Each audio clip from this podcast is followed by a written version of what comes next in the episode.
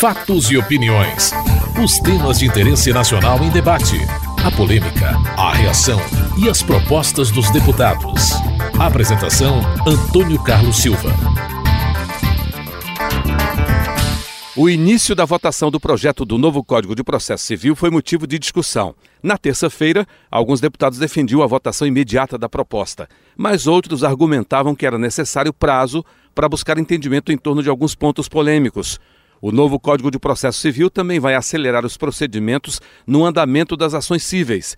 Fábio Trade, do PMDB do Mato Grosso do Sul, queria a votação do projeto. Faço questão de reiterar, senhor presidente, a necessidade de não mais postergarmos a votação do novo Código de Processo Civil. É, na realidade, a expressão de uma de um instrumental jurídico extremamente importante para toda a sociedade brasileira.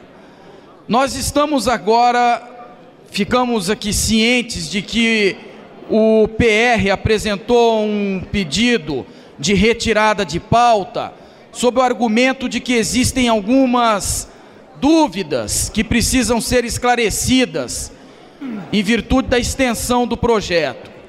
Eu quero sugerir ao PR que usemos o tempo desta sessão para que estas dúvidas possam ser externadas ao relator e ele então, na medida do possível, possa esclarecer todas estas dúvidas, a fim de que hoje mesmo possamos votar o novo Código de Processo Civil. O líder do PR, Antônio Garotinho, queria mais tempo para tirar dúvidas. Podemos debater hoje, vamos conversar hoje.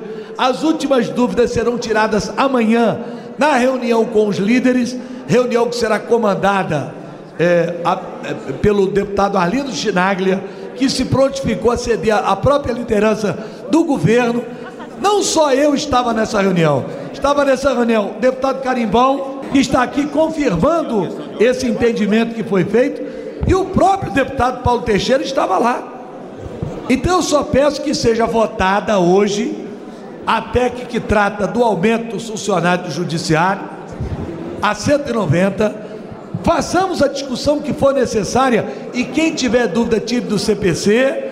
Amanhã à tarde nós discutimos é, na, na reunião do Colégio de Líderes do CPC e vamos votar. Para o líder do PSB, Beto Albuquerque, quem não conhece a proposta do novo Código de Processo Civil é porque não quis ler. Já tem quase dois anos que essa casa discute com a participação da sociedade civil, de parlamentares experimentados. Esse relatório já teve mudanças pela vontade própria interna dessa casa. Não é possível que numa hora dessas uma plena terça-feira, o deputado Garotinho veio dizer que tem deputado que não conhece o Código de Processo. Se não conhece é porque não quis ler, porque já é público há mais tempo, sinceramente. Então, Vossa Excelência tem razão. Nós temos que começar a votar. É responsabilidade do plenário pôr um ponto final nessa longa discussão que vai melhorar o ambiente jurídico para aqueles que lidam no judiciário com esse assunto encurtar os processos, facilitar a relação com o judiciário e com a sociedade. Efraim, filho do Democratas da Paraíba, justificou a necessidade de votação do novo código. O Democratas não participou da reunião de hoje pela manhã. Então se apresenta em plenário com a plena convicção de que o Código de Processo Civil está maduro e pronto para ser votado por essa casa devido a um debate amplo que foi tratado na comissão especial. Eu acredito que se as dúvidas existem e é natural, já foram retiradas uma parte hoje pela manhã. À tarde, após essa reunião, o, de, o deputado Paulo Teixeira, que é relator, se reuniu com outros parlamentares, dirimiu todas as dúvidas e restam cinco destaques em 1.080 artigos para serem apreciados, presidente. Então o código está maduro. Na quarta-feira, líderes da base aliada fecharam acordo em torno da maioria dos pontos polêmicos e a votação poderia começar. Miro Teixeira do PROS do Rio de Janeiro destacou a simplificação de litígios que a proposta prevê. Esse projeto traz grandes inovações na simplificação dos litígios, para evitar os litígios, para gerar o entendimento entre as partes, para reduzir a presença das partes na justiça para melhorar o tempo das decisões. Algumas inovações são introduzidas. Eu penso que o instrumento de resolução de demandas repetitivas é algo que surpreenderá pela economia processual que vai trazer as causas ainda em primeiro grau de jurisdição. A previsão do processo eletrônico fica mais acentuada em todos os termos. Conseguimos uma boa negociação para os litígios relativos à propriedade, ao direito de propriedade. Eu penso que em relação ao direito de família, também se conseguiu avançar a um ponto que as decisões são melhores. Hoje em dia, quem deixa de pagar uma pensão alimentícia é preso e continua sem pagar. E pela nova fórmula, ele tem um aviso de 15 dias para pagar. E se tiver que ser preso, ele fica em regime semiaberto para poder continuar trabalhando ou para procurar um trabalho e pagar. Efraim Filho, do Democratas da Paraíba, falou do caráter democrático do novo Código de Processo Civil. Temos um código, senhor presidente, que reduz o número de recursos. Temos um código que diminui a burocracia. Temos um código que simplifica a linguagem para que o cidadão possa perceber de forma mais contundente os seus direitos. Por que, que essa reforma desse Código de Processo Civil é imprescindível? Porque hoje o cidadão olha para a justiça com descrença. E com que descrença? Porque ele olha para a justiça e diz: quem vai ver o resultado desse, desse processo são meus filhos, são meus netos. Isso é amorosidade. Ou então o cidadão olha para a justiça e diz: Eu não vou buscar a justiça porque eu ganho, mas não levo. Isso é ineficiência e é exatamente esse grande dilema que a comissão especial enfrentou derrubar esses gargalos da justiça hoje, a morosidade e a ineficiência através de reformulações que foram trabalhadas por todas as lideranças dessa casa.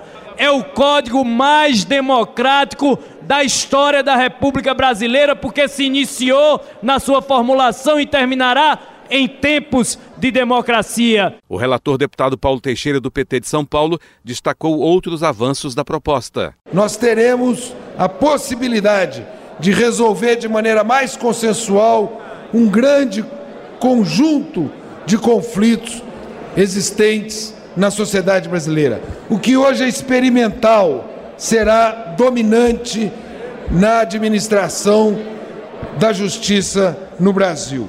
Nós estamos, neste novo Código de Processo Civil, desenvolvendo um mecanismo de solução de demandas repetitivas. Às vezes, numa disputa contra um plano de saúde, contra uma empresa de telefonia, numa disputa em relação ao índice de correção da poupança, milhões de processos vão para a justiça de igual teor. E nós estabelecemos um mecanismo que aqueles primeiros processos que chegarem aos tribunais, portanto, terá uma decisão de primeiro grau, daí se instala o incidente de resolução de demandas repetitivas.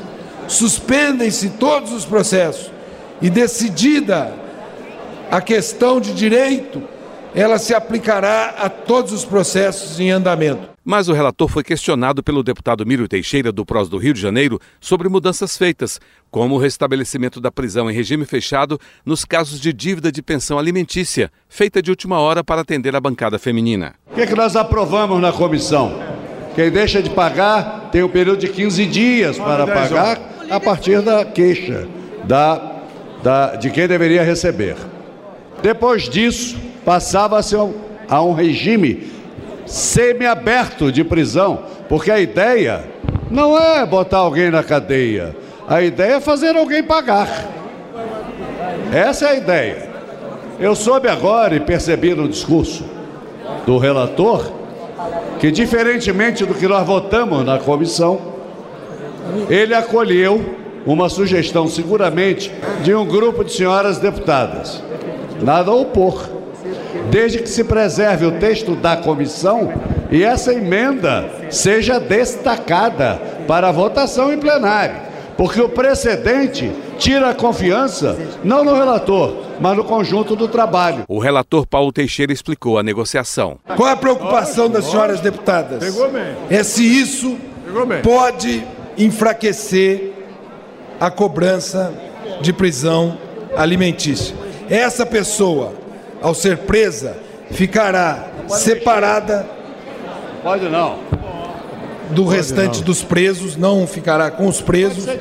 Mas o que eu quero dizer é que o fato não aconteceu na reunião que estávamos, até porque ali não deviam acontecer todos os acordos.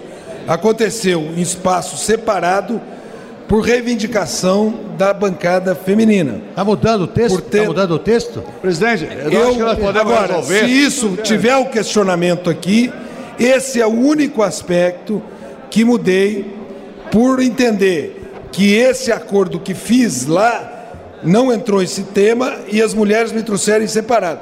Se houver qualquer questionamento dessa natureza, eu tenho. Enfim, eu acho que o fato de não ter sido feito ali não quer dizer que não tem autoridade de ter sido feito com as deputadas. Nelson Marqueselli, do PTB de São Paulo, queria mudanças nas regras sobre penhora financeira. A coisa mais fácil que tem é para fazer uma penhora judicial hoje no país. Não pagou uma bicicleta, uma batida de carro, qualquer coisa, primeira coisa que pede é uma penhora. Mas nós acertamos com o relator. Ele colocou com muita maestria a proibição da penhora. Mas no espaço que nós fizemos à tarde, eu fui procurado por cinco desembargadores que não aguentam mais trabalhar de tanta penhora que tem no país. E eles alertaram Marquisera, vocês fecharam uma porta, relator, e deixou uma outra aberta, que é do bloqueio. Ele não vai penhorar, ele vai bloquear. Bloqueia o dinheiro dos cinco sócios, bloqueia o dinheiro de dez, para pagar a dívida de um. Então eu solicito, pense nisso Aproveite, nós estamos aqui para aprovar um código acaba, acaba. que seja bom para o país. É. O relator deputado Paulo Teixeira responde ao pedido do parlamentar. Vossa Excelência viu que até o que acatei da, de, de sugestões aqui, eu vou ter que voltar à situação anterior. Então eu peço vênia a Vossa Excelência, porque nós fizemos uma discussão extensíssima e vou dizer a Vossa Excelência: se Vossa Excelência destacar, eu vou mostrar desta tribuna que o melhor texto que nós estamos apresentando é esse aqui. Se nós avançarmos para além desse texto, nós vamos, na minha opinião, descaracterizar um instrumento que protege o crédito trabalhista, protege o credor de pensão alimentícia, protege o credor, mesmo o credor empresarial. Portanto, mas eu tenho uma questão preliminar. Eu estou impossibilitado de acatar qualquer sugestão Mas leve, posterior. Leve As mudanças no texto e sem ter em mãos a última versão do novo Código de Processo Civil, líderes sugeriram o adiamento da votação, como o líder do PR, Antônio Garotinho, do Rio de Janeiro. Nós não estamos tratando de um assunto qualquer. Nós estamos tratando do Código de Processo Civil. É evidente que ele não pode ser votado hoje. É evidente.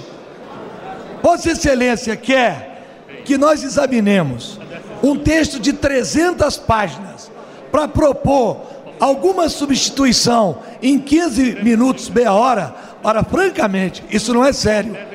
Toda seriedade com que fez o texto o deputado Paulo Teixeira, os subrelatores, o deputado Fábio Trate, será jogado por terra. O presidente da Câmara, Henrique Eduardo Alves, do PMDB do Rio Grande do Norte, consultou o plenário sobre a proposta e, como houve divergências, a votação foi transferida para terça-feira, dia 5 de novembro. Está clara a disposição de todos de votar essa matéria. Então, faria a seguinte proposta: vou esperar chegar o texto que não chegou ainda Já me disseram que ia chegar, ia chegar, mas não chega o danado desse texto. Vou mandar publicar o texto. É isso aí. Distribuir a todos os senhores deputados, mas que façamos um compromisso. Terça-feira, sessão extraordinária, único item da pauta, não votaremos nada enquanto não for votado terça-feira o processo de Código Civil. Você acabou de ouvir Fatos e Opiniões, uma produção da TV Câmara. Edição e texto Antônio Carlos Silva e Eliane Breitenbach. Apresentação Antônio Carlos Silva.